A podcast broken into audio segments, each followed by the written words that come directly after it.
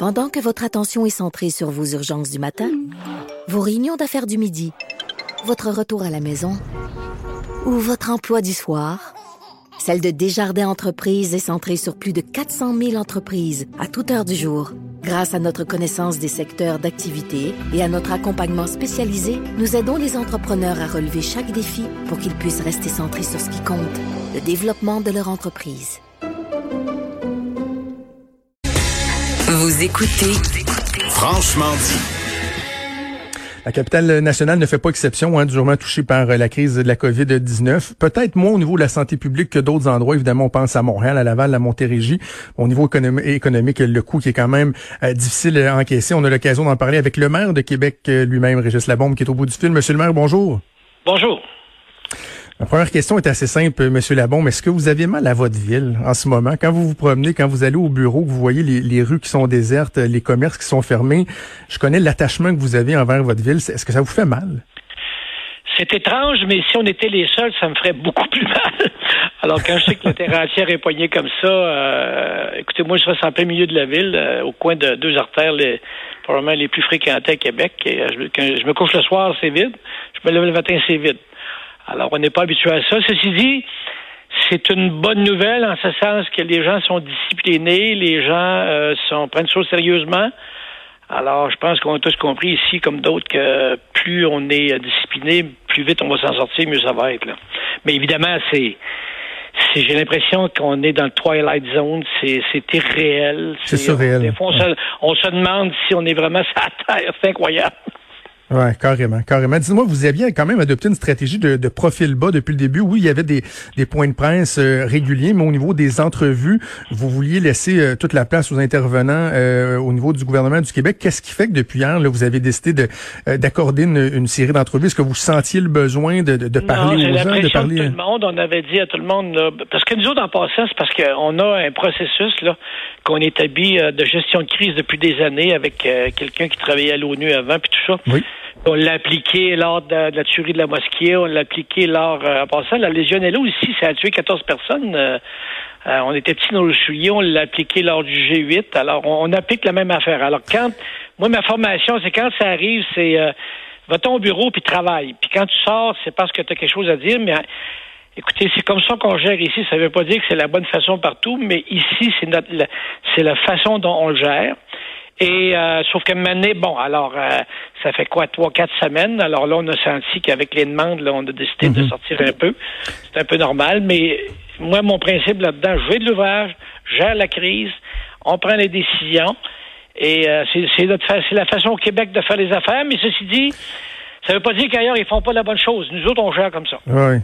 Mais, mais c'est drôle que vous mentionniez ça, Monsieur Labombe, parce que je, peux témoigner de ce niveau de préparation-là, parce que pendant cinq ans, j'étais directeur des communications à l'aéroport euh, de Québec et j'ai eu des rencontres avec la ville de Québec, justement, dans des plans de, de, de gestion de crise. Et d'ailleurs, quand même particulier de voir qu'on a vu ce matin un avion qui a atterri sur l'accotement sur, sur une autoroute à Québec. Autre exemple, j'imagine, où ce genre de plan-là a été mis de l'avant. Oui. Ah non, non, écoutez, euh, moi, quand, quand je suis arrivé, là, euh, j'étais en élection, je disais, Yahoo, je vais être maire. Ben, maintenant, le lendemain matin, tu es élu, tu dis, bon, je suis maire de Québec, je m'en vais au bureau, je commence par quoi? Ben, évidemment, il y avait un budget, là. Alors, je me suis dit, qu'est-ce qui, qu'est-ce qui peut arriver de pire? Hum. Alors, je suis arrivé au bureau, j'ai demandé à Alain Marcoux, puis ceux qui étaient là, j'ai dit, on a-tu un plan de gestion de crise? Ils ont dit non. Bon, j'ai dit, bon, on va commencer là. ensuite, j'ai dit, est-ce qu'on a, euh, on est équipé contre, euh, comment dire, pour protéger tout le système informatique de la Ville de Québec. Non, ben, j'ai dit ça, c'est la deuxième affaire à faire. Et la dame ici, qui est une femme extraordinaire, qui s'appelle Chantal euh, Giguère, elle a, euh, que vous connaissez, hein, vous l'avez déjà mhm. rencontrée, elle, a, elle, a, tout monté ce système-là, puis on est rendu un exemple, nous autres, au, pays, mais même ailleurs. Écoutez, euh, notre directeur de la, de la, sécurité publique, la directrice, donne une conférence sur le web, euh, je sais pas, aujourd'hui ou demain, elle est rendue à 800 inscriptions, puis il y en a même de, plein de monde de l'extérieur. Alors, visiblement, on n'est pas pire. On n'est pas pire. OK, je suis, je suis vraiment curieux de t'entendre, de, de, vous entendre, Monsieur le maire, sur euh, qu'est-ce qui est le plus difficile à encaisser pour la ville de Québec, parce que je, je suis comme partagé, parce que je me dis d'un côté, l'hôtellerie, le tourisme, c'est tellement important dans la capitale nationale qu'on subit un contre-coup qui est pire que d'autres. Mais de l'autre côté, on se dit, ouais, mais c'est la capitale nationale, ce sont les ministères, les fonctionnaires qui ont une sécurité d'emploi qui vont être là lors de la relance. Donc, votre, votre lecture de la situation par rapport à, à comment Québec encaisse le coup par rapport aux autres villes? Ben, on a un problème de, de, de données. Hein? Alors, moi, je suis capable, là, la commande que j'ai faite dans l'administration, c'est pour nettoyer commerce, puis alors ensuite, on va essayer de les suivre, combien ils payent de taxes, puis on va, on va, on va les suivre quand on, on, leur a ordonné de, de fermer, puis quand est-ce qu'ils vont ouvrir, puis on va se faire des modèles. Ce que j'ai pas comme information, puis ça n'existe pas, combien que j'ai de payeurs de taxes dans le résidentiel, dont le revenu familial a baissé, que les deux ont perdu leur emploi ou un a perdu leur emploi. Mais on va prendre les moyens pour le savoir. Mais je vous dirais que généralement, quand tu regardes les grands groupes euh, de comment dire d'emploi ici, c'est sûr que l'industrie gouvernementale, même si elle a beaucoup baissé sur le PIB total, là, elle est encore là. Alors, si vous prenez l'industrie gouvernementale, euh, vous avez la santé, vous avez l'éducation, euh, la recherche, parce que là-dedans, il se fait beaucoup aussi de télétravail. À la Ville de Québec, il y a deux jours, on avait 2200 personnes qui travaillaient euh, à partir de chez eux. Là. En termes de rendement, on était assez impressionnés. Ben alors moi, je pense qu'on au total, on sera pas si mal, on va être moins pire que d'autres. Puis nous, on a pris des décisions budgétaires il y a bien des années. On a euh, on a coupé à peu près de 15 à 20% des postes à la ville. On a depuis 4-5 ans, nous autres, on, paye notre dette, on rembourse notre dette là, année après mhm. année. Alors, je vous dis que financièrement, aujourd'hui, on se sent, écoutez, on va écoper comme tout le monde. Là, pas, je ne vais pas faire la SMAT aujourd'hui. Mais il y a pas moins que ces décisions-là, euh, puis on cherchait pas ça, mais ça nous rapporte aujourd'hui. Votre plus grande inquiétude, Monsieur le maire, est-ce que est-ce que c'est le tourisme par hasard? Parce que moi, je m'inquiète beaucoup de ça, la prédominance du ah, ben, tourisme, euh, l'hôtellerie notamment. On va manger toute une claque, c'est certain. Puis, toutes les villes du monde, qui va voyager dans le monde dans, les prochains six mois? Tu, tu, tu, quand même, tu habites à Hong Kong, quand même, tu habites à Bruxelles. Tu sais, j'ai parlé avec un maire français hier à Saint-Malo. À Saint-Malo, écoute, qui, euh, qui, qui, où il y a tellement de touristes, il n'y aura personne. Là. Puis même, là, la question qu'on se pose, c'est l'interrégional, parce que moi, je dis, bon, ben, on va vendre les, les, les, les comment dire, l'attraction de la ville de Québec, puis euh, ses charmes à, mm-hmm aux gens de l'Ontario, aux gens des régions du Québec, pour au moins qu'ils viennent coucher une coupe de soir ici, tu sais. Mais même la Nouvelle-Angleterre, qui est toujours le marché privilégié, parce que surtout avec euh, les, taux euh, sur l'argent, la, valeur de l'argent, pas sûr qu'on va les avoir là, dans les prochains mois. Hein. Ça, nous tente dessus qu'ils traversent la frontière au rythme où ils sont, les dommages sont en train de se créer là-bas? Alors, tu sais, il y aura pas, on va manger de claque, c'est certain. Il n'y a pas de doute. Mais, mais en même temps, il y a peut-être il y a peut-être une opportunité de revoir notre façon de faire euh, du tourisme nous-mêmes, hein, parce que dès qu'on tombe en vacances, c'est à Hawaï d'un Caraïbe, à euh, dans l'autre continent, alors que très souvent, on connaît pas notre Québec. Là. Non, on connaît pas notre Québec, puis euh, il est bien possible qu'on ait moins d'argent dans nos poches. Mm-hmm. Il est bien possible que même si on a perdu mon emploi, qu'on ait été shaké, hein, bien déstabilisé. Moi, je pense que même ceux qui qui sont stables financièrement, qui ne comprennent pas financièrement de la la crise, euh, les gens sont ébranlés, là. On s'attendait pas ça dans nos vies. Alors, euh, moi, je pense que les gens vont, repenser leur façon de consommer un peu. je me fais pas d'illusions, mais repenser leur façon de vivre, de consommer. Puis ils vont peut-être se dire, euh, bon, je connais-tu le Québec, moi, là, là? Tu sais, peut-être que je devrais aller à Québec, puis euh, à Havre-Saint-Pierre, puis à Natashwan, puis euh, la Gaspésie, c'est, ça a l'air que c'est bien beau, puis je suis pas allé depuis 20 ans. Tu sais, c'est, moi, je pense que cette année, c'est de, de, de ça qu'on va parler, puis euh, comme je dis, souvent, on va s'écouter pousser les cheveux, puis on va faire de l'horticulture. Tu sais. je les entends pousser, mais je vous le confirme, je les entends pousser. Moi, je vais finir comme au cégep ça continue. Dites-moi, Monsieur Labombe, euh, un, mot sur le, le projet de tramway, parce que les gouvernements ont dit, et, bon, c'est une recette qui est, qui est bonne partout, euh, en, toute situation. Lorsqu'on veut relancer l'économie, on doit investir dans des projets d'infrastructure. Un projet de 3 milliards, on s'entend que c'est un, un bon exemple, mais en même temps, il y a certains qui ont des craintes par rapport à ce que le transport en commun va devenir au sortir de cette crise-là, parce que c'est un endroit de proximité, les gens qui sont épaule à épaule, et, il y a même des gens qui disent, est-ce qu'il n'y aura pas un recul sur la fréquentation du transport en commun, une espèce de repli où les gens vont dire, hey, moi, je vais rester dans mon auto en toute sécurité. Est-ce que vous avez des craintes par rapport à ça? quand le tramway va démarrer en six ans, personne ne va se souvenir de ça. personne ne va se souvenir de ça. Puis euh, je vous dirais, moi, moi, mon analyse, ce que entendu autour de moi, là, et nous autres, beaucoup, une partie de notre stratégie pour faire ce qu'on appelle un transfert modal, c'est dire aux gens qui ont deux voitures, euh, écoutez, là, euh, vous savez qu'une voiture, généralement, là, tout compris, ça coûte 8 à 10 000 après impôt. Votre deuxième, elle coûte ça.